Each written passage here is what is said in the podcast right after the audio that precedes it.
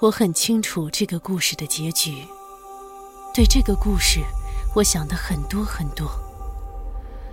我也曾反复思考，这个故事是如何开始的。那是几年前的事，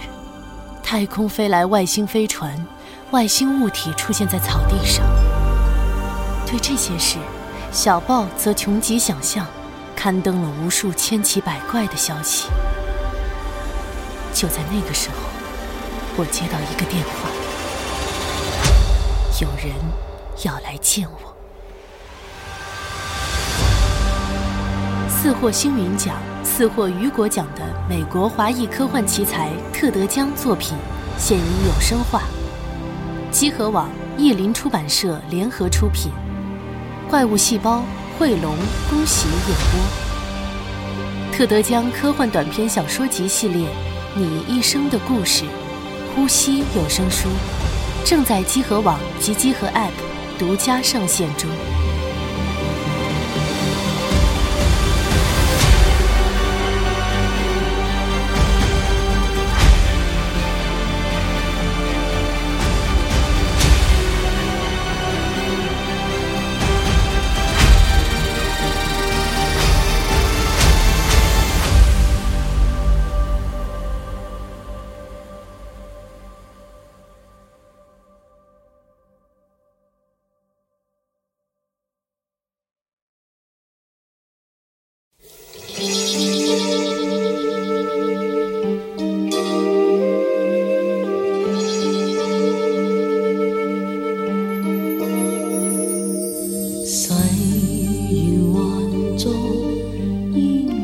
云字，费尽千般心思，情像火灼般热，怎笑一生一世，延续不易。大家好，欢迎收听全新一期的《扎丢 EA》节目，我是扎晃。呃，时隔一年呢，我们又来重新录一期北影节的节目了，也正好是呃本周二的时候，北影节刚刚结束了他的展映单元的一个放票活动，然后我找来了办公室几位同事，呃，来分享一下他们在这次北影节都选了怎么样的片子。来，大家自我介绍一下吧。我是搞搞。哎，Hello，大家好，我是超子，这回又来陪大家聊北影节了。Hello，大家好，我是波波。这次是我第一次来聊北影节的内对，容。其实也是波波第一次来参与这个电台的一个录制啊。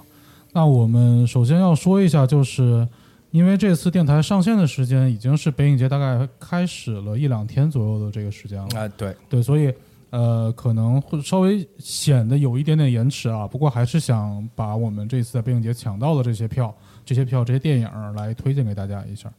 呃，首先我先来推荐一个吧，就是因为其实北影节我参与它的线下展映的这个活动，大概也有三年的时间了。基本上看的比较多的类别是纪录片会比较多一点，像啊这种之前、对这种票也相对会好抢一点。对，因为其实去电影院看纪录片人相对来说还比较少一点吧。呃，我记得最早是看《滑板少年》，然后那个时候还有一个他们他们不再变老，就是那个一战的修复纪录片。对，然后去年也看了几部，今年选了两部吧。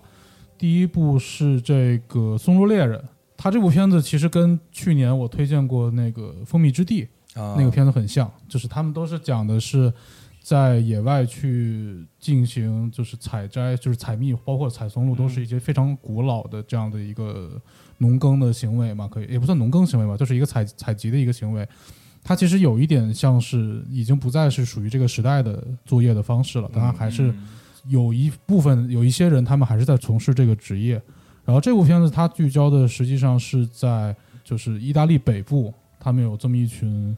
普遍年龄都比较大的这批这群松鹿猎人，然后他们与他的这个松鹿犬互相之间的这个羁绊，以及他们务农去采摘松露，然后把它放到一级市场去进行售卖。然后其实导演也有想拍说，就是说之后松露在一级市场包括二级市场，它这个价格有多么大的一个浮动变化。嗯就实际上它确实它确实很珍贵，但并不是因为它有多难采，是因为它在后面被当做一种比较奢侈品类级别的这样的一个食材，它去被炒上来的一个价格。对，它也他也有想要去拍这么一这么一个方面的东西。确实，反正听完你描述之后，跟你感觉跟你去年推荐的影片还还真的挺像的。对，其实去年《蜂蜜之地》有一点比较遗憾的地方，就是其实我没能去电影院看，因为没抢到票。啊，所以其实这次还是想去电影院看一下这部《松露猎人》，因为它的镜头，反正我看豆瓣评论区说是它的镜头处理，包括光影上面的处理效果是非常非常唯美的，所以这也是为什么我把它选择成为我这个看选择的第一部纪录片吧。嗯，那大家如果要是也比较喜欢去年札幌推荐的那一部这个纪录片的话，可以也可以关注一下今年这一部啊。对，《松露猎人》哎，你说松露薯片里边有松露吗？调味吧，就是调味松露盐，啊我觉得都不可能太多松露成分，咋可能？那个卖的对，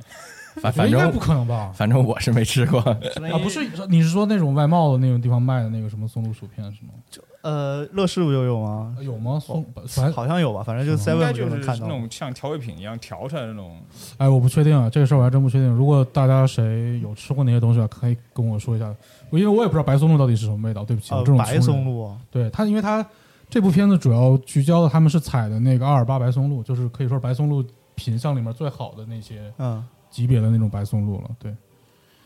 OK，然后之后想再推荐一部纪录片的话，其实是一部日本这边一个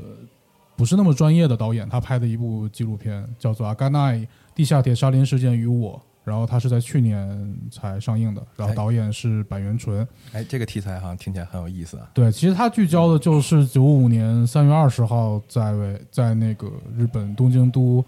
霞关地铁站附近的几条线发生了这个地铁沙林毒气事件，然后它的始作俑者就是以麻原彰晃为麻原彰晃啊，对，是麻原彰晃，以麻原彰晃为首的这帮这个奥姆真理教的教徒对。他们当时实际上是因为之前已经有发生一系列的恶性事件，包括有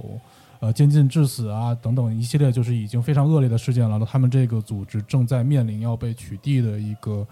这个这个口上吧，然后他们就想说报复，就是对他们要进行取缔这个国家机关国家机关，所以他们就瞄准了在这个因为在日本东京都霞关，它是就是日本政府的所在地，所以他就瞄准了这个地方以及他会通过的几班地铁，因为大家上班都搭地铁会比较多嘛，嗯，所以他瞄准了这个丸之内线、千代田线以及日比谷线这三条线，然后在其中的五辆列车中进行了这个沙林毒气的一个袭击事件。当时是导致，就是总共导致了十四人的死亡，然后超过六千三百多人有这个包括失明在内的这些轻重伤的影响，所以呃非常恶劣的一个事件啊。然后包括其实包括后来麻原彰晃以及其中的呃很多主谋，他这些共犯都先后落网，然后遭遭到了包括这个死刑以及呃无期徒刑之类的审审判，可以说罪有应得吧。但是他还是会给当时的那些受害者留下可能是改变他们一生轨迹的这样的一个后果。嗯，那么本片这个导演板垣纯，他实际上就是一个当时九五年三月二十号在这个沙林毒气攻击事件中的一位幸存者。嗯，然后他实际上是找到了，在这个就是奥姆真理教改名之后，叫阿阿拉夫。阿勒夫，对，啊。就这么一个现在还还是存在的这么一个教派，嗯就是这帮人是最原教旨主义的奥姆真理教，就是奥姆真理教后来在麻原彰晃被拘捕之后，他们曾经先后分离过两个教派出来，那两个教派实际上完全就摒弃了他一开始所坚持那些歪理邪说吧。呃，但是还有一个就是阿勒夫这个这个新的这个教派，他还是在将麻原彰晃作为他们的一个教主进行崇拜的这么样的一个，啊。就是有点邪教意味的宗教组织。确实，然后他是找到了在这个阿勒夫他们这个教派中做这个公关总监的这个人叫做荒木浩。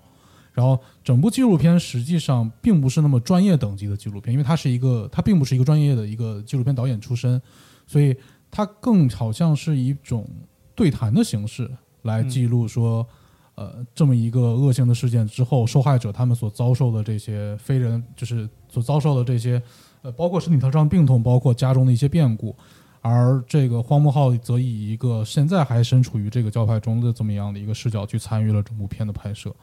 呃，他对于我而言，就是我选择他，其实我看纪录片会把它分成各大类别，就是嗯有些是非常专业的记录，嗯它是从一个纪录片导演角度去完整记述整个事件。虽然其中也会带着带有他们导演自己一些个人情绪，但相对来说还是偏向于客观的这么一个状态。但还有一个部分的纪录片，实际上它非常主观，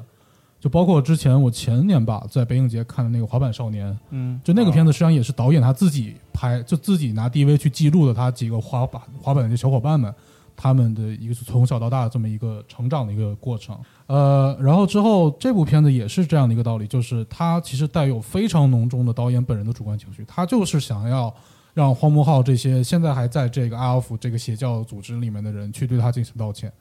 他就是带有一个非常非常主观的情绪去拍的这个一部片子，哦，所以他其实他的视角其实非常有趣，他并不是那种我们传统印象中这种纪录片的这样的一个题材，对，其实单看这个，因为之前我还不了解影片啊，但单看他涉猎这个题材，其实我还是蛮推荐，呃，咱们听众里年轻的朋友可以去去看一下的，嗯。因为其实，在在过去，在上上世纪，还有在咱们千禧年后第一个十年里，其实咱们社会也、那会儿还还会有聊一些反邪教什么之类的。但新新千年之后的第二个十年，其实咱们的社会也已经很少去聊反邪教这个这种事情了。那可能很多年轻朋友可能看到这个相关的事情，可能都是从教科书上啊，然后可能了解的也比较少，因为确实这种事情现在确实也变少了。不如借这个这个纪录片这么一个机会，可以了解一下这个当时啊我们真理教相关的一些一些事情，也算也算开阔一些啊、眼界或者知识吧。对，那其实之前日坛那边他们就是《日坛奇妙物语》，嗯呃，李淼他们淼叔他们录的那个节目，有详细的分大概几期节目聊过这个三期，呃三期吧，对好像这个沙林毒气的这个事件。然后如果感兴趣的朋友，可以去日坛公园听一下他们录的这个，因为那个淼叔的讲述真的非常详细，包括他们某每一个作案人他们的背景啊之类，他都聊得很很详细。对，可以去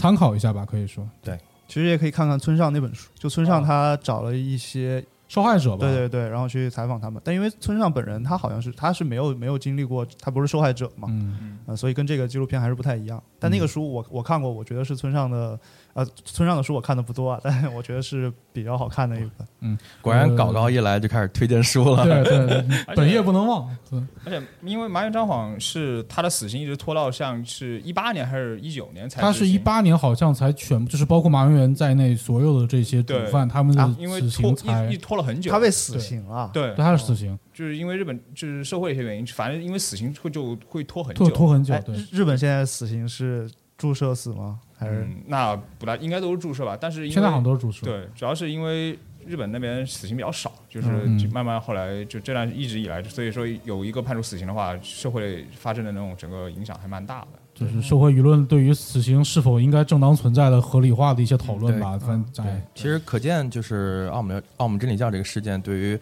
呃当时以及之后的日本社会有多么大的一个影响。嗯，对，所以感兴趣的朋友可以去找，可以去找来看看吧，就是叫阿甘奈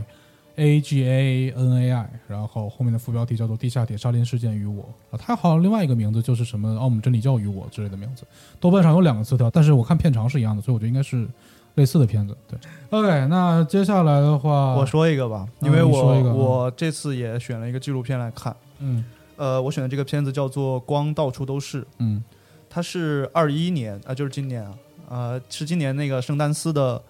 评审团大奖纪录片的提名，然后它嗯。最后是拿到了评审团特别奖，嗯。是一个叫做非虚构叙事创新的特别奖。嗯。呃，这个纪录片呢，就嗯，可能就是札幌说的那种，就是他是导演意识特别强的一个啊、因为我还没看啊，我是根据预告片和一些评论啊，然后去推测，对推测。对，因为都是选片嘛，选片大家其实没看片他应该是从说他对于那个警警察的一些技术装备，呃，包括什么随身摄影机啊，然后监控摄像头，然后还有我看他那个纪录片有，就是他们用来做呃警察训练的那种虚拟成像的东西，嗯呃，他是从对于这些东西的一个思考出发，而且很有意思的是，他选的这个警察就是那个巴尔的摩的警察。啊，就是美国最乱的一片地儿。对，然后呢，他从这个东西出发，然后他其实展开了一个对于视觉感知的一个思考。然后啊，主要是对于那种视觉的技术，然后他自己在那个呃，就你去那个 IMDB 上也能看到，他说的是说这个我是对技术、视觉和权力关系的一个思考。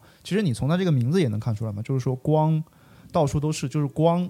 因为它它是用光嘛，光来说视觉。其实那如果是光的话，就是说那是谁通过什么东西去捕捉这个光，然后来形成一个看的一个感知。啊，这样一个立意是吗？对对对，然后嗯，包括他会谈到像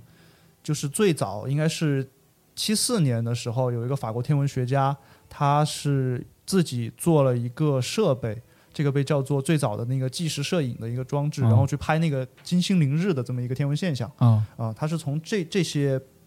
比较古早的成像技术，然后可能会去讨论一些呃，就是这种技术带来的后果，呃，包括它跟这种时间的关系，然后最后、呃、我不知道他怎么回到这个警察的这个东西上，我还没看，对我是因为这个就是对他的你是对他整个叙事逻辑会比较感兴趣？呃，一个是他的这关注的点就是警察技术，然后从这个东西出发嘛，然后去组织哪些材料，然后我感兴趣的一个是这个，还有一个就是他怎么去组织这些材料。就是说，假如说这是一个论文的话，那他怎么去论述这个东西？就是把整体对对对，言而有信，就是言而有可信的把它去连接起来或者说他从这种组织里边，就是能够带来哪些新的思考吧？啊。对，听完你介绍，哎，我是蛮有兴趣的，因为我也光想去看。光光听前半段的一个一个切入点的话，感觉它就是一个呃科学探索频道的一个 一个技术分析。对 但是它毕竟呃能取得这样的一个奖项成绩，那肯定他的导演一定是有所表达的，嗯就是看他通过这个技术去表达他的对于社会的一些什么思考，蛮期待的。嗯，实际上就是因为看纪录片也看挺多的了。之前最早看也还有一些包括一些呃纽约灾星啊，包括 Well Well Country，就是那个一环国度这些，就是各大流媒体平台拍的一些记录剧集。呃，其实很大的程度上，你能看到导演本身对于整个纪录片的，他是有一个自己出，无论是出于情感还是出于理智的一个角度，对于它的一个解构和它的重新整理。这个事情是，如果大家看比较多纪录片的话，是完全可以感受到的这么样的一个情况。呃，当然还是分类了，就是人文类的可能会相对来说这个方面的表达会比较多一些。对，其实还有一种就是更极限的一种，嗯。就是他已经我觉得就是已经超超出纪录片的这种边界的那种。嗯。就比如说那个利维坦，你看过吗？是那个就有一个组织叫做哈佛感官人类学实验室，啊，就那个利维坦，就是他们在一个渔船你说利维。坦，我以为是那个剧传剧剧情片。啊，不是，啊不是那个是吧？不是那个。哦，他就是在一个渔船上，然后他们好像是花了六周的时间，嗯。他就是在那个渔船上去布置各种机位的摄影机，嗯。包括把那个摄影机放在绑在一个呃就是鱼的位置上，嗯。然后没有任何的叙事，就是让你去感受那个视觉，就是让你去感觉，就是让你去感知你嗯。如果这个物它有一个视觉的话，它的感受是他的视角是怎么对样？对对用现在互联网上一个比较热词，就是沉浸感嘛。嗯，沉浸感。是对，就有点偏向于美术馆电影的感觉。啊啊！其实有一位大师就是那个弗雷德里克·怀斯曼，就是他的作品，如果你有看过的话，看过看过。那个，哎啊，是呃那个波士顿波士顿一中厅是吧？对对对他的。然后好多片我都看过。对他之前有一个片子是那个印第安纳的蒙罗维亚，啊，对对对，就是拍的是美国中部的一个小城，然后那个片子就是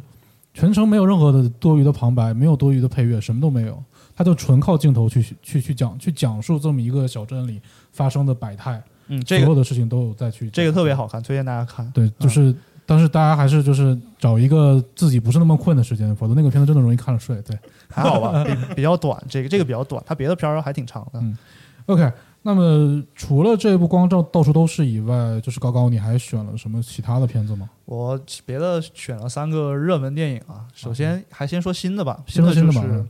呃，也是今年的电影，是那个是一个马来西亚导演，叫做陈翠梅，嗯。他拍的叫做《野蛮人入侵》。这个片子是今年上海国际电影节的时候放过，嗯。而且是好像是主竞赛单元吧，因为他拿了那个金爵奖的最佳影片的提名。啊，对，那应该啊对。啊，然后最后是拿到了评委会大奖。啊，呃，陈翠梅呢，她是呃，这个我我不确定啊，但她好像是一个马来华人，嗯。嗯，然后她是七八年生的，最早是通过一个长片叫做《爱情征服一切》，然后是在零六年的时候在釜山国际电影节拿了一个新浪潮奖，然后是哦从那个时候开始就是在独立电影界然后开始有名声的，然后所以这次北影节其实也放了他之前的电影，包括放了他的短片合集，然后放了这个《爱情征服一切》，还放了《无夏之年》，然后还有就是他最新的这个《野蛮人入侵》。嗯，它是一个影人专题，好像是。对对对，那我对这个片子感兴趣呢，其实纯是出于，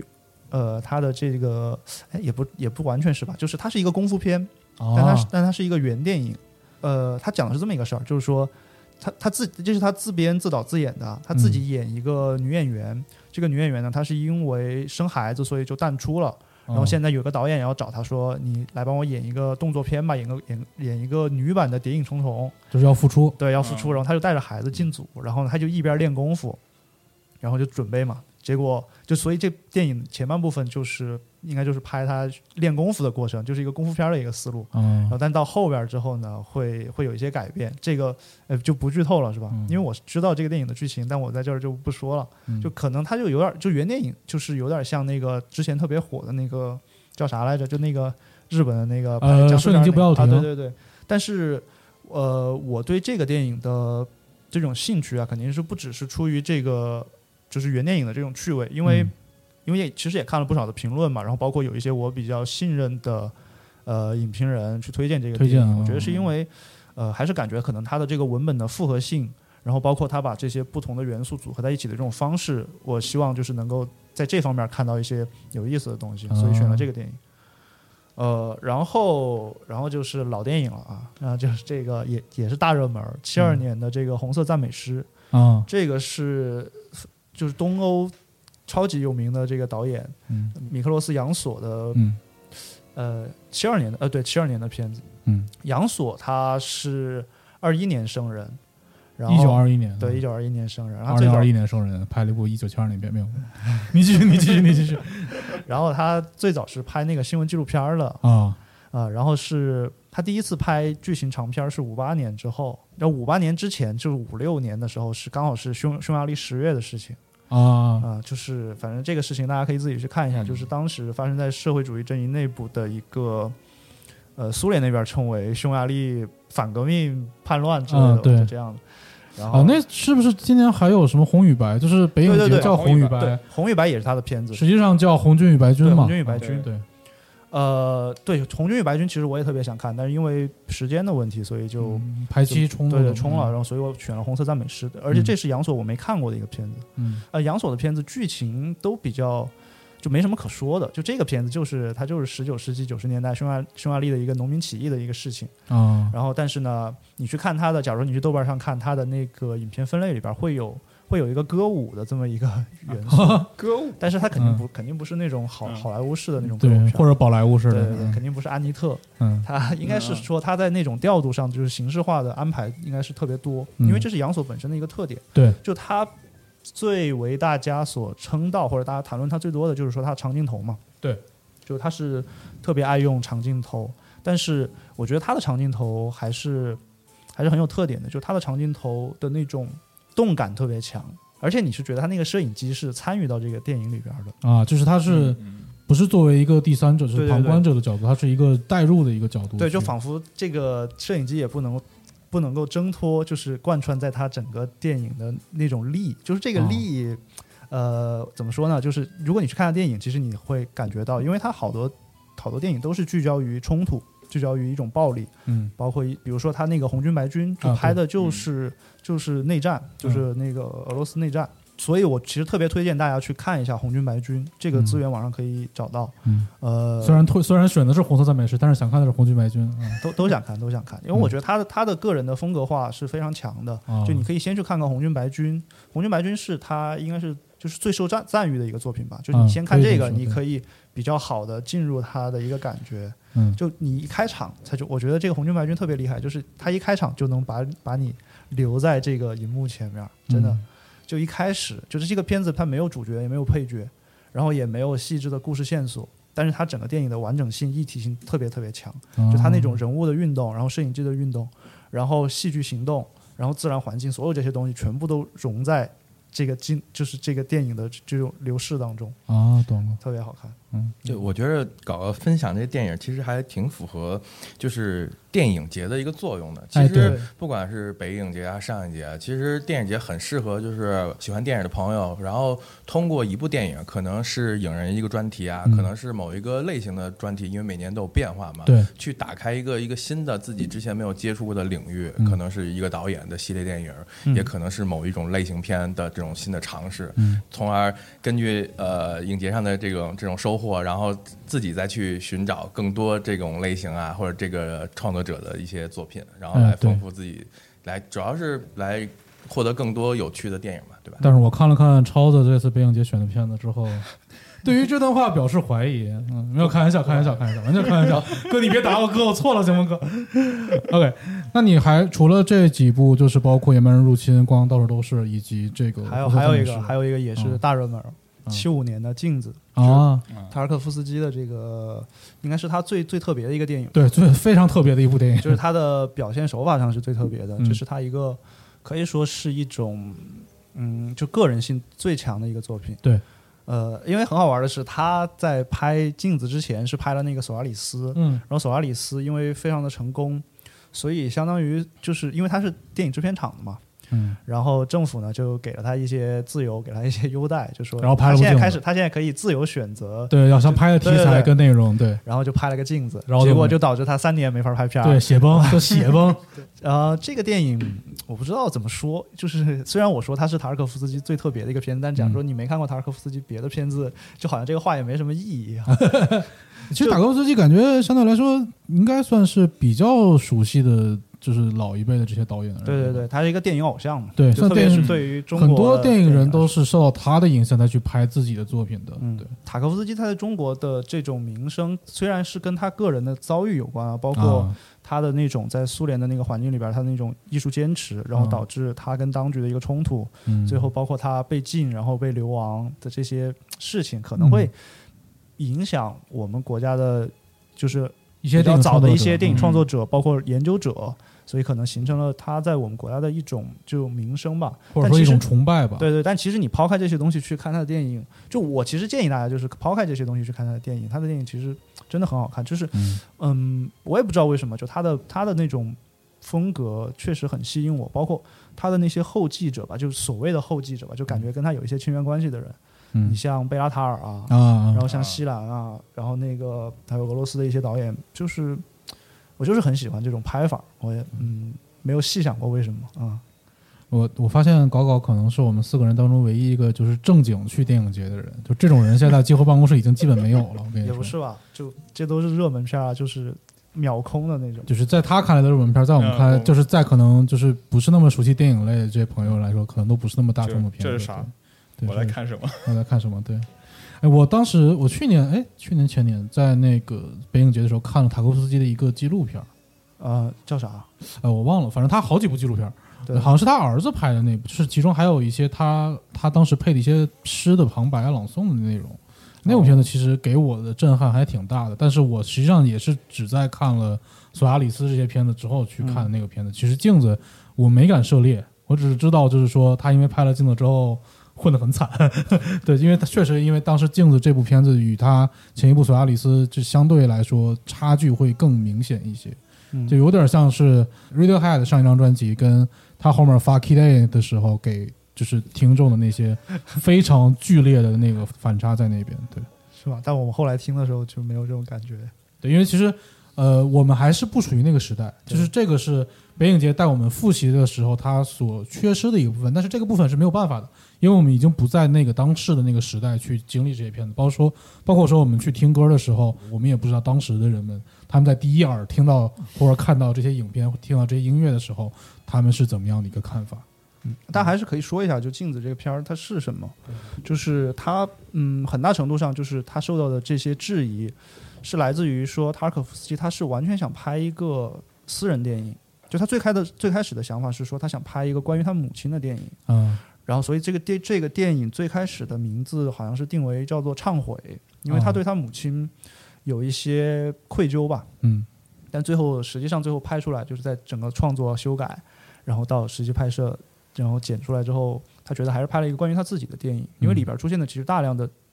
东西，就是它是那种碎片，它不是一个叙事，嗯。它一上来就是一个一个女人，然后坐在一个围栏上，然后远方走过来一个男人，嗯。然后慢慢走，然后这个男人走过来就跟这个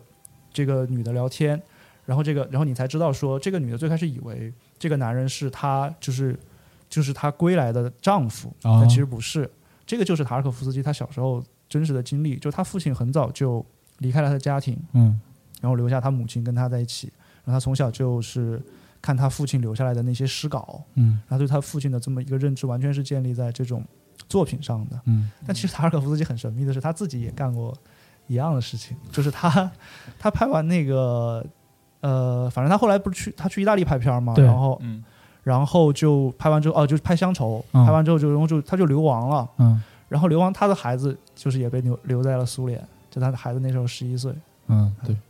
那我们刚刚聊聊到了，就是搞搞他选的这四部片子，《镜子》《红色赞美诗》《野蛮人入侵》以及《光到处都是》。最后两聊的两部片子，《镜子》跟这个《红色赞美诗》都是偏向于比较苏联，对苏联老电影风格的这样两部片子，不但是是老电影，其实呃也是挺老的吧，这两部都挺老的了。年代老，但是手法上是手法相对来说比较超前的片子吧，可以说。但是说实话，真的就是我在北影节里面最佩服的一类人啊，嗯就是在电影院坐一天那种人。电影院坐牢，在电影院坐牢。我我去年看那个排片表的时候，发现有一部三百二十块钱的片子，我说什什么片儿卖三百二十块钱电影票？然后发现是《工作与时日》，嗯，然后那个片子我长达八个小时，然后就是等于说在电影就是在那个电影博物馆那边坐一天，我就寻思哇，这看雪中这部片儿人真的挺厉害的。在电影博物馆放啊，对，电影博物馆坐一天，哇，我觉得还挺厉害的。又远又长。对，然后但是就是在我们四个人中出现了这么一位勇者，他在今年北影节选择了一部五部连放的长片，叫做《解放》。那么这个人就是波波，来介绍一下吧，《解放》这部片子。对，因为《解放》这部片子是这样，我选这部片子是因为这样，就是之前在第一就是公开北影节第一次公开它的那个展映单元的时候，其实就是系列片连放里面其实没有没有提到解放解放，当时那时候是不是是《星际迷航》啊？《星际迷航》三部曲，对，对，当时就觉得说，哎，《星际迷航》那就算了，算了算了没啥看的，没什么必要。然后结果呢，就是周日的时候，猫眼那边开始上片子了，嗯，然后结果那边朋友来突然发截图说啊，有解放五部连放，嗯，我一看，我的妈，这也太吓人了。下午一点做到下午几？下午一点钟开始，一直嗯做到我的那场是从一点钟开始，然后做到晚上八点半。嗯，行，对，所以你就是就是瞄着解放去的是吧？对，其实我也是专也算是专门了解放去，因为其实这次我看了一下他的那个介绍，就是这次放映版本的介绍，它是俄语版的。啊，对，因为之前可能国内就像包括我还有像我们父母那一辈的人，嗯，他们看到解放可能更多是就是上译版、上译配音版那个，那个上配版的，上配版那个版本，对。然后这次是一个就是俄语版的，也是第一次看原版，啊，对，也也想感啊，你以。前看过？我以前看过，但是是这样的，就是因为解放片太长了，而且它就是特别多，就五部嘛。因为它本身故事，它它是从四三年开始，一直到四三年库尔斯克战役开始，一直到四五年打打下柏林。对，它时间哦战役，它本身是本身它故事的时间跨度就特别长，哦加上它部数又多，嗯所以其实更多时候就是它的我看的时候是零零碎碎看的，就是说啊，哎，我想起来看一点儿看一点，看一点儿看一点，看，对对对对对对。然后加上以前我又是在大院里长大的，就是可能说啊啊，就是年底的时候那种露天电影啊看一下，哎呦，今天看一下，对，就没头没尾的，对，就记忆特别零碎。嗯而且解放还有一个就是因为解放其实它有特别多版本的修复版。啊是，对，就是不停地在修复，然后清晰度不停地在翻新，包括就最新的一版是去年的，你像去年的那个《末影》，嗯。就莫斯科电影制片厂又翻了一版那个四 K 的版本，嚯，对，嗯。但是不知道这次看的是不是四 K 版本，嗯。就是这个四 K 版本，大家感兴趣的话，其实在那个就是末影的它流媒体人频道，就是油管，油管啊，上面它有四 K 的，就是免费公开的片源，哇，对，大家也可以去看一下，就是嗯五部。五部下来也是有，也是四百多分钟，所以大家可以挑的是就是比较马上中秋假期看看。有没有连续的时间来一个五部连放，就同步一下北影节什么之类的？哎，但是北影节这部片子的我看了一下，就是上座率像就是如果想买票的话，好多场次还能买得到票。啊是。对，就是我们录节目的时候我看了一下，就是想买票了还可以买得到票我。我真的去年北影节差点做一个尝试，就是在电影博物馆就是坐一天，就坐八个小时。但是后来那就是正好是之前一周不知道干什么事儿把腰给闪了，就躺在床上就就就卧床不起。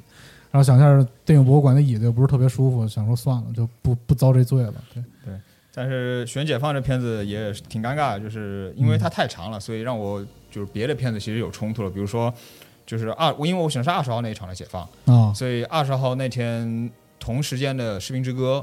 啊，》我就没法看了。对，但我选了。对，我是在工作日晚上去看。对，对，《士兵之歌》，因为今年正好撞上北影因为延期了嘛，所以正好撞上核聚变，所以之后可能很多别的就是解放别的场次，我也不不那个叫《士兵之歌》了别的场次，啊，看不上，我也看不上。对对，所以主要还是看解放吧。其实这期节目是由两个活动部的同事给我们跟我们一起录的，一个是波波，一个就是超子。如果大家之前有来过核聚变的话，应该知道他们就是那个全场最忙碌的两个人。啊，除了小光以外最最最忙碌的两个人。对，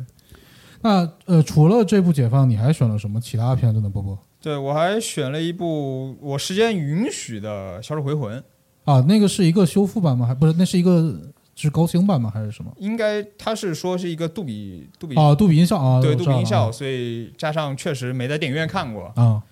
它所以呃，纠正一下，他是这是北影节的一个杜比影院的一个一个算啊，是专合作吧题，合作吧啊对对对，他挑了几部那之前在也在国内上映过的一些商业电影，嗯然后在杜比影院这个专属的这个类别的厅里去放。而且这部《小丑回魂》《小丑回魂》也是只有我看了一下，也是只有上没有下。对，嗯刚公布片的时候还跟呃波波还还很诧异，我们还聊呢，说哎为什么只放了上部没有嗯下部？对嗯，哎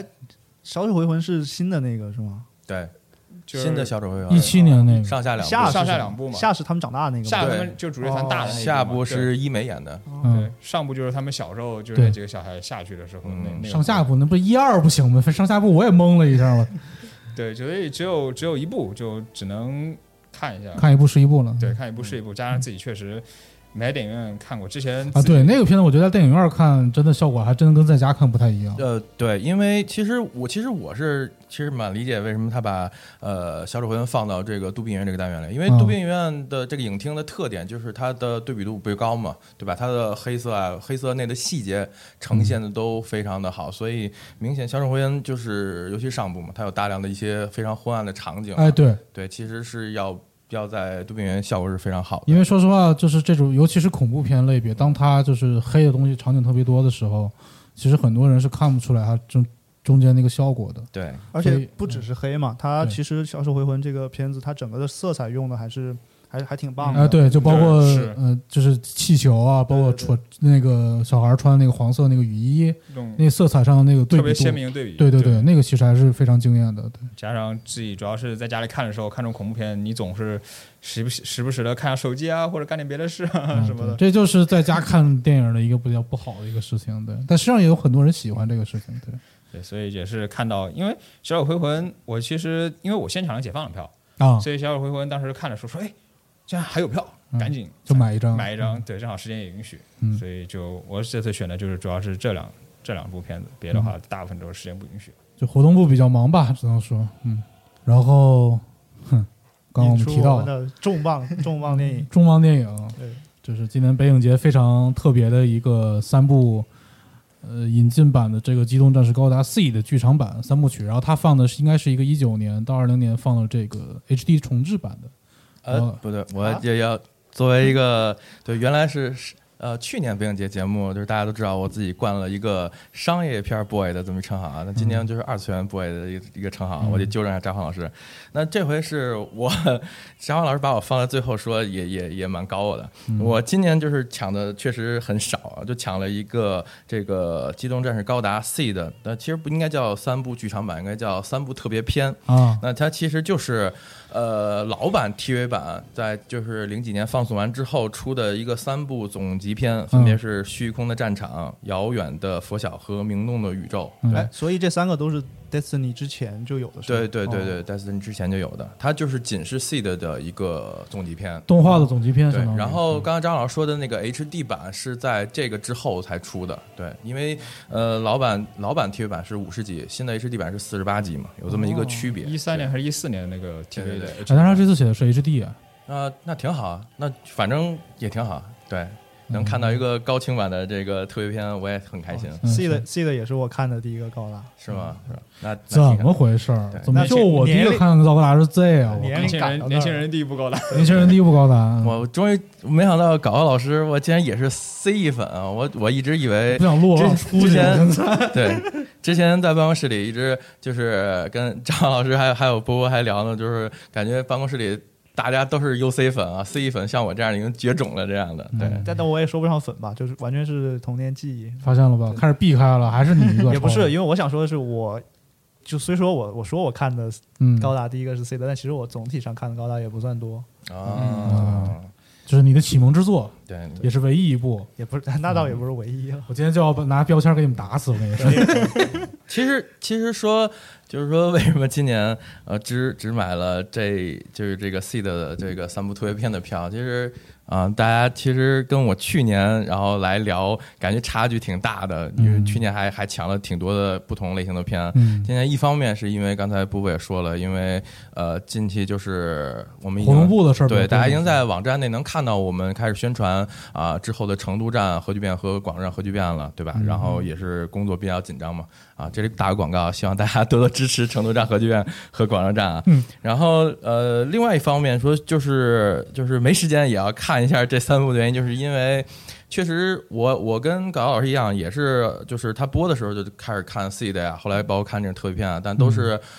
呃，通过碟片啊，或者通过流媒体啊，然后再反复的复习啊，因为确实很喜欢嘛。嗯但是能能在影院里，在大荧幕上然后看看这个作品，确实这个机会从来都没有过。嗯那呃就是这点我也很羡慕 UC 粉啊，就是经常呃，你比如像像之前的 NT，直接是在国内的院线是直接就公开放映过，对吧？嗯，别说了。然后求你别提 NT，我永远的痛。对啊，这不知道有没有听众参加了我们集合办的 NT 的观影活动啊？在北京的观影场，哎呀，真的头疼的要死。就我办这么多场观影，最失败的一场就是，在北京办那场 NT，就是给没去的朋友记述一下当时发生了什么。就是他一共办了十场的点映，然后有十份不同的电影拷贝，中影压的那份拷贝就唯独到我们这儿那一份没有字幕，就它字幕那个条儿，它给切到那个荧幕下面去了，就它显示不出来字幕。啊，但是它唱歌的时候，歌词的字幕是在那个字幕上方的，所以一到当当唱歌的时候，有歌词的字幕出现，然后平常人物对白什么字幕都没有。那就当个 MV 看呗。啊生肉看，我的天呐，全全场空耳嘛，也就是全场空耳对。N 一大型考试现场啊，嗯，那我接着说啊，然后呃，像 NT 是在公开放映过，然后像呃，比如今年的上一节放了傻哈，傻哈对吧？？然后如果我没有记错的话，呃，前几年在上映和北影也分别有好像有放过呃独角兽和逆袭夏亚，对吧？对，今年今年上映除了傻哈，还有逆袭夏亚，对，有尼夏亚，哦对，对，所以就是说，哎，就是很羡慕 UC 粉啊，就是喜欢的作品会能有机会在大荧幕上看到，嗯。所以这回哇，这回公布的说有 Seed 的这三部特别片能在影院里看到，那嗯。我强，对，压缩时间也要去看，对，嗯。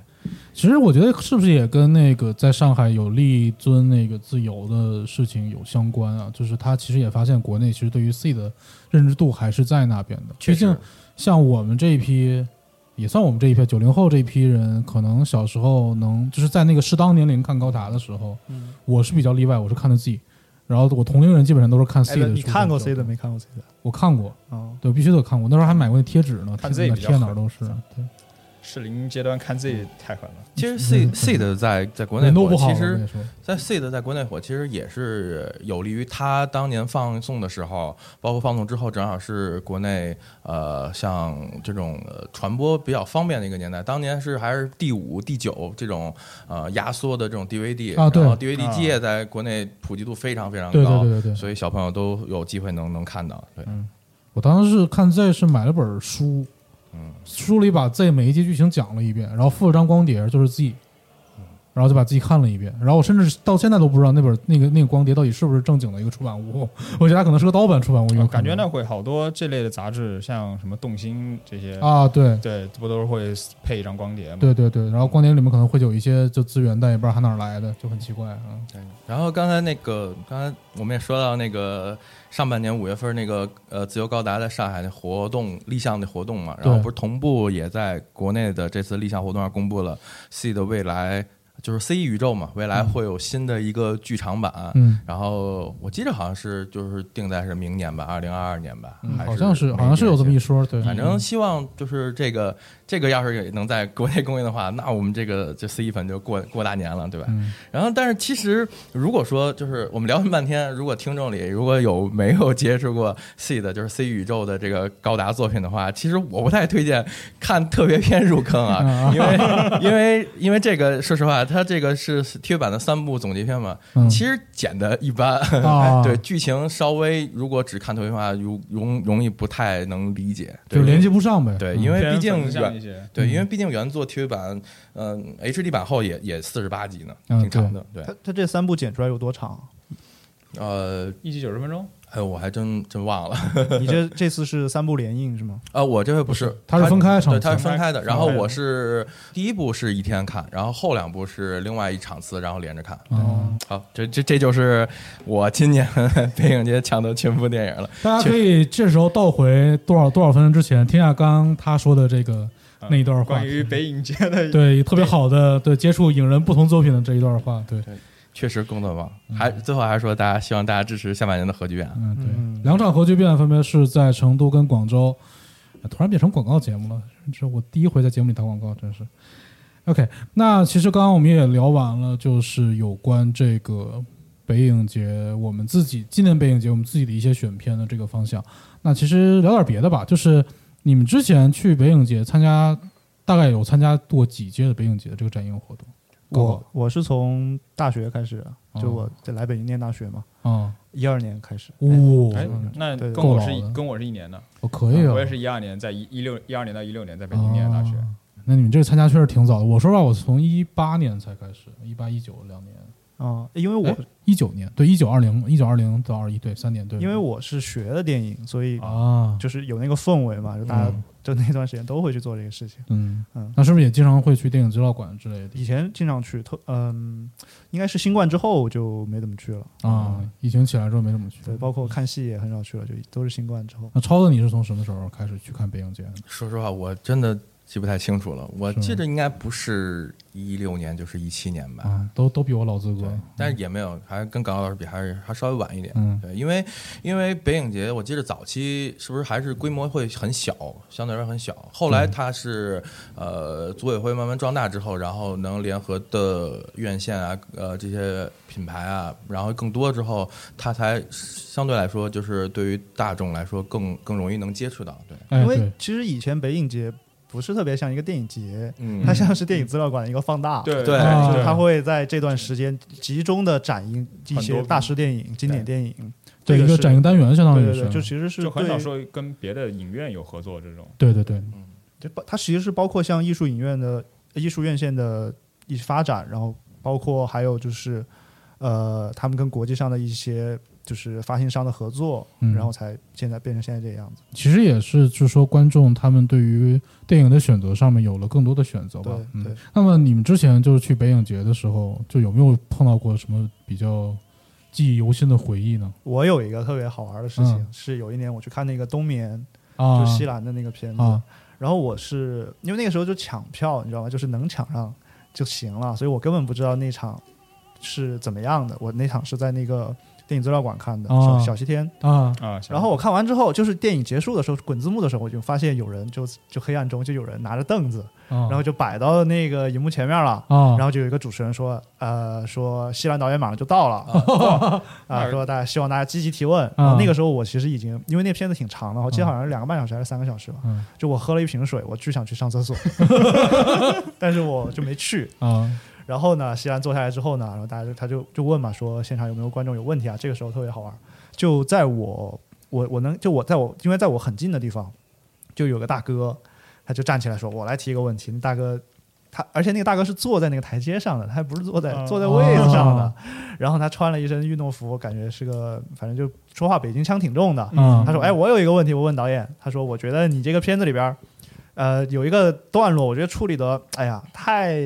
太狠了吧，不太好。”然后这个时候，旁边有个观众就说，就就生气了。旁边有观众说：“你看没看过他电影？你看过《三个猴子》吗？这个不算狠的，就就感觉这两个人要掐起来了。然后哦，然后就导演当时还在场，对导导演在场，然后主哦主持人就马上就平息了这个事情，然后就去问西兰。但比较遗憾的是，西兰没有太正面的回答这个问题。啊，嗯，这是我印象最深的一个事情。那你穿运动服，大哥是不是倒票票没倒出去进来？不是，人家认真看了。嗯，你是坐台阶，可能应该认真看。其其实其实就像搞哥说的这个，呃，就是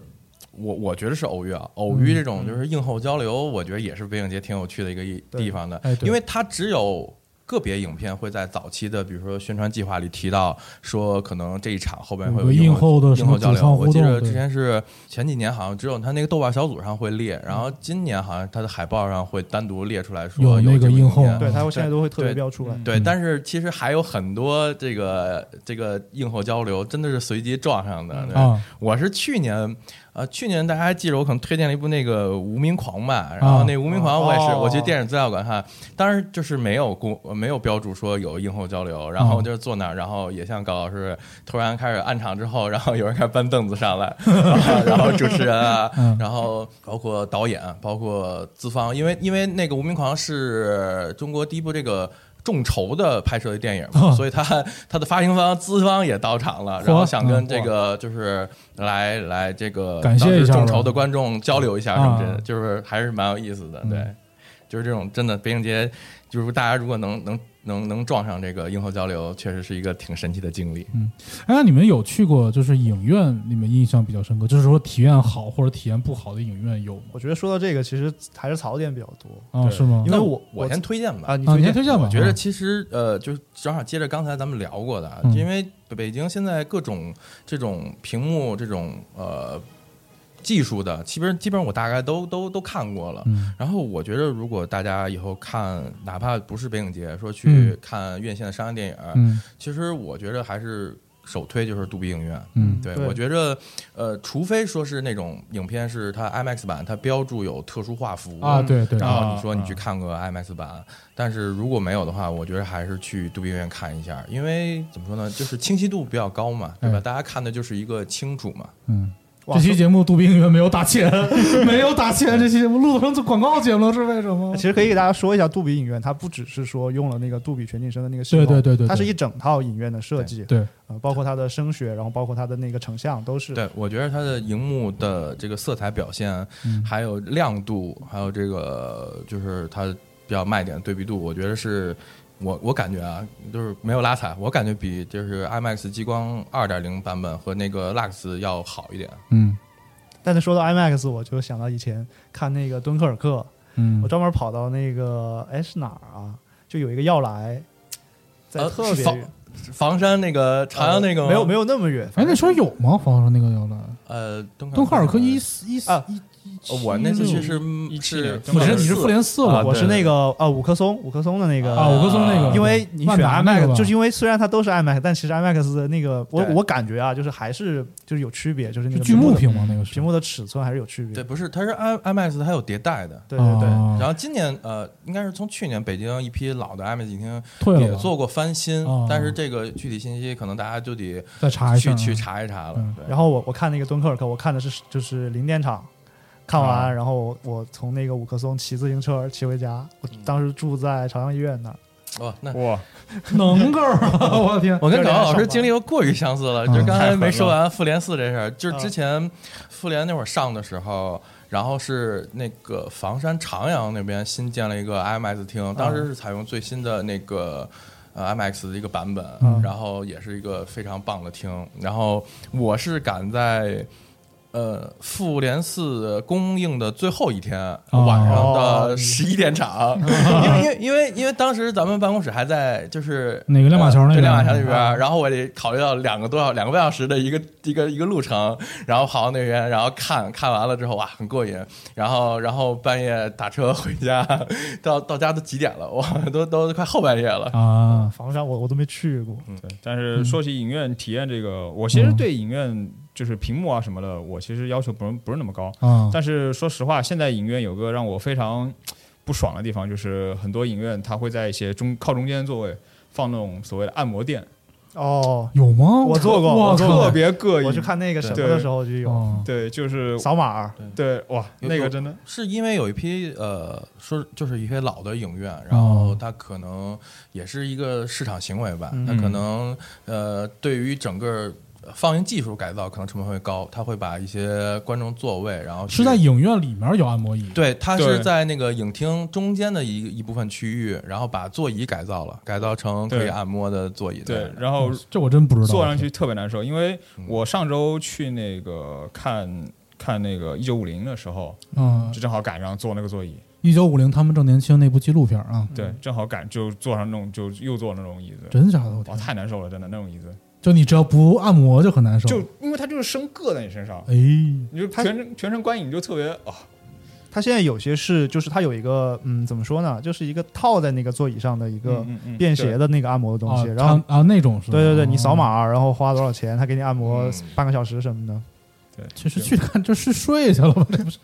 对睡不着，很疼的很。是吗疼的，对，硌得特别难受。其实真要说就是坐着舒服，呃，我我具体忘了是哪家影院，反正现在北京也有这么几家，我各地也都有啊。就是有些影厅它是它特意把第一前排跟跟荧幕保留很很长的距离，嗯然后它的第一排、第二排是可以可以躺下来的。哦，对，可以，哎可以前面有一个有一个支撑脚的，可以躺下来。其实那样影院，如果大家真的就说想，嗯我就想巨舒服的看电影，可以考虑可以找一找这样的有特点的影院，然后坐第一排，我小手回魂抢的是第四排的座位，嗯蛮酷的。我我之前第三排在英皇看了个那个《寂静之地二》，我亲尿了呀！就千万不要就是故意给自己增加增加这种这种恐怖感。我跟你说，哎，英皇的那个放映厅应该还不错吧？英皇 IMAX 好像也一般吧，也没有说特别好。反正我对电影院就还好。还是槽点比较多，就是因为我其实比如说像北影节这种，我选片子一般会选在呃资料馆、小西天那个厅，啊。嗯呃，然后还有就比如说 MoMA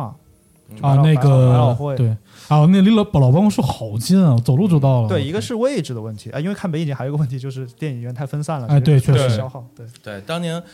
去哎去年还是还是一九年就是有一年有阿凡达，然后当时就是抢巨热，然后最后几张票都去得去怀柔去看了，哎哎，我是去昌平看的。真的假的？我那还好，比怀柔近一点。大哥们都挺狠啊、然后就就说除了这个距离以外，其实现在好多电影院它有很多问题，就比如说它亮度不够，就它不嗯把那个放映灯给你开到那个标准，，对，省电。就特别烦，这个是最糟糕的一个对对。对对对，它省电是一方面，还有一方面是寿命。对寿命问题开到那么高的话，它它设备使用周期会短很多。短很多嘛。嗯，呃，然后包括它那个声场，就是其实现在有一些，我发现有一些杜比厅也会有这个问题，嗯就是它的那个空间，就是它那个建筑应该是出了一些问题，或者嗯然后就会有那个共振特别强，就会发出那个噪音。啊，嗡的那个声音，但是他们是不到那个音箱出问题，他们是不会去给你解决这个问题的，就啊特别难受。对，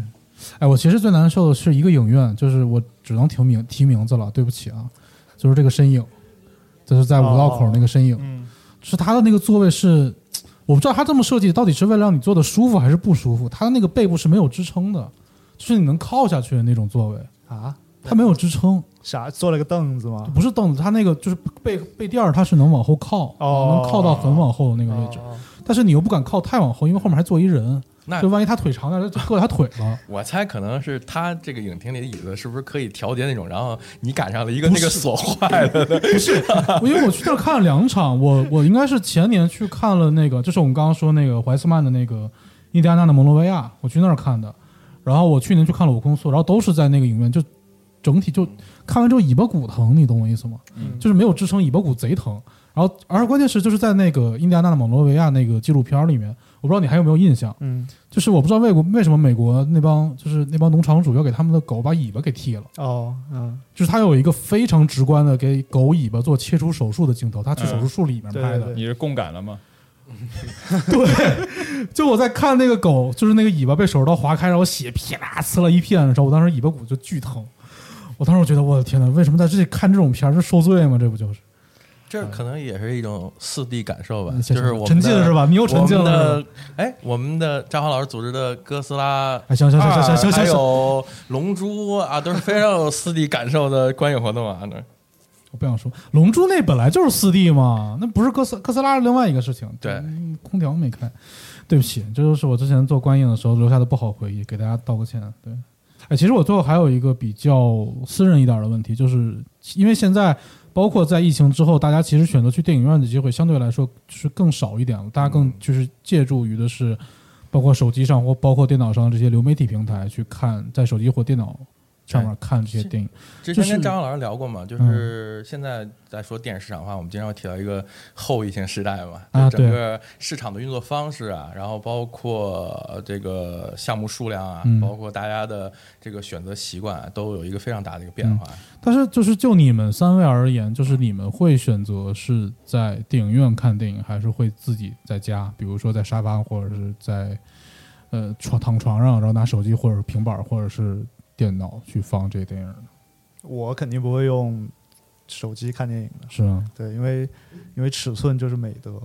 哎，有有点道理啊。嗯，那超子呢？我我不得不得不跟高老师握手，因为我之前说过，我就是追求就是巨大，啊，就是我看东西，就是不管是动画啊或者剧集啊，或者说电影啊，就是一定要尺寸要大，嗯对，电影儿，呃，那剧可能就是拿电视看是效果最好的。那电影的话，就是能用多大的屏看就用多大的屏看。嗯对，而且就是确实，刚才咱们也其实聊到一点，就是好像波波说到的嘛，就是呃，在电影院看电影的话，会很有沉浸感。对其实相对的，就是我在家里看，或者我在一些非这种电影院的场合去看的话，那确实容易，就是我个人来啊，就非常容易走神儿。啊，对，确实，对，可能就是不一定是我正就是在做什么，可能吃着饭泡着面啊，就是我看着时候，可能就旁边一个小的动响，然后我就会就会分神。手机震了一下，可拿手机看一眼信息对对对什么之类的，对对对，而且还有就是，当然呃，今年的一些呃网综啊或者网大还好一点。呃，过去的一些就是呃，都不用说就网大，就说就说一些我们的院线电影后来上了流媒体平台之后，就是因为家里有室内光的影响，其实你会嗯看整个这个色彩啊，包括这个画面，其实我一直觉得都不太舒服。嗯但是现在也说说，现在很多网络大电影也在在去在制作流程，就去根根据这个观众可能是在电脑前啊，可能是显示器的一些些适配吧，对，再去调这个色彩，让嗯让能更还原就是拍摄的一些效果嘛。嗯对，因为我我自己有一个感受，就是比如说你看一些漫威的电影，嗯哼，就就因为你在电影院看它的那个呈现方式和你在家里边用显示屏看那个呈现方式是不一样的。嗯嗯啊、就是我在家里边看有的漫威的电影，我会觉得那个特效非常的怪，啊，对。但我不知道这是不是一个普遍的感受。嗯，波波你呢？我其实去电影院看更多是一个出像他们像那个超子跟搞搞说的那个，就是一个就是硬件设备上的体验之外，嗯我觉得去电影院看其实更多是偏向于一个就是生活中的仪式感的一个事情。哎，对，对，就是去电影院，因为你在家里看电影的话，你可能想起来啊，我想起来我看想看一部电影，我就随便就打开看而且。好像也没有说就一定把它看完，就看点是点这种感觉。对对对，但是你去电影院的话，更多是一个可能你像我本身我要挑时间，嗯。然后到时然后我要去给自己就是说到时间了我要去，然后本身你还要本身那是有一个大的公公共场合，嗯，所以你更多是像一个就是仪式一样的去嗯。感受一下，就是定期要去做一下，那这个是需要去感受一下的行为吧，算是。哎，分享一些不同的声音啊。但是我身边确实有朋友跟我说，嗯。他们看电影更愿意在家看，因为呃，我相信可能咱们在座的也都多多少少经历过啊，就是在影院会有一些不好的一些观影的体验座椅不舒服，然后或者说嗯。观众可能吃东西啊、说话、打电话啊，就去北影节就老能碰到，不知道为啥这种情况玩手机的就对老在我旁边坐着。可能大家哦就对，可能所以，我那个我有一朋友就说说他为了避免就是遭遇就这种在家看情况对，尤其是遭遇这种情况，一花了钱还很生气，哎，对，对，所以就是说就选择 在家看了。嗯然后还有一种情况，其实正好提出来，咱们一块儿聊聊，就是也是这两年也普遍的一个情况，嗯国内外好像都有发生。嗯呃，影片过于长的话，那可能他在制作的时候就为了迎合院线就做了一些删减，啊或者就是说在就是他可能创作团队坚持，但是真的反馈到了市场上，那可能就是院线排片数量非常非常少。嗯对，所以可能最后这种稀缺的资源，最后大家只能等它下映之后再在流媒体上，然后才能看到了。对嗯，也是蛮可惜的。呃其实我说实话，因为我是从小家里不会让我去看，就是看一部电影那么时长的电视的，嗯就是我不可能在电视上看那么长的一部电影把它看完，那基本上是不可能的事情。所以我那个时候最期盼的事情实际上是每周五，因为我也是大院子弟嘛，然后我是每周五我们大院的那个电影院会放一部电影。随便随便看吗？就那个时候，对，随便看，就大家就因为我们都是家属嘛，都可以进去随便看电影。那个是我最喜欢的，就是我现在回忆起来，我小时候最可能最美好的回忆之一，就是每周五有那么一个晚上，就是专门把这个时间给电影，然后去看这么一部两个小时，就两个小时左右这么一部片子。我觉得实际上是对我而言最珍贵的回忆。所以现在。你要我说，我现在去电影院去看一部纪录片什么之类，就感觉好像有点浪费钱、浪费时间的感觉。但实际上不是，就是一个方面是因为我现在在做这方面的内容，然后我的很多的这个经历实际上是被打碎的。就比如说，我之前在电影院里面还给什么乙方发什么各种稿子，嗯，不是给甲方发什么各种稿子，这些事儿我也干过。但我更希望是去电影院能够有这么一个成块儿的时间，这个时间是集中的，我就在这个时间里把这个电影看完。而我不想说是回家之后看了十五分钟有一个什么事儿，我处理完了之后接着看，这样的感受给我来说非常割裂，而且我不想让我的整个精力被它打散。这个事情是我所想要在电影院里面去感受的，所以也希望就是大家在听完本期节目之后，无论说就是你想看北影节的电影还有没有票，或者说院线里面有哪些你想看的电影，还是更多的去走进电影院，嗯去感受一下在大荧幕前观看这样电影的感受吧。嗯，而且大家也可以在这期节目的评论区分享一下自己在影院的经历啊，或者自己对于像我们刚才聊到的电影院和现在更加广泛的流媒体这种播放的自己的一个态度、一个想法，可以分享出来。包括你在今年北影节你的选所选择的电影是哪几部，也可以在评论区，包括在我们 A P P 端正在测试的这个话题功能影视剧影视剧推荐的这个栏目中分享给我们。对，么好电影就要安利出来，我这也是我们录这期节目的一个初衷嘛，希望大家能安利出更多的好电影。对嗯，那么本期节目就即将迎来一个尾声。呃，这期节目上的时候，北影节已经正在进行了啊、然后也希望大家多去影院支持电影。OK，那么本期节目到此结束，感谢大家的收听，让我们下期节目再见，拜拜拜拜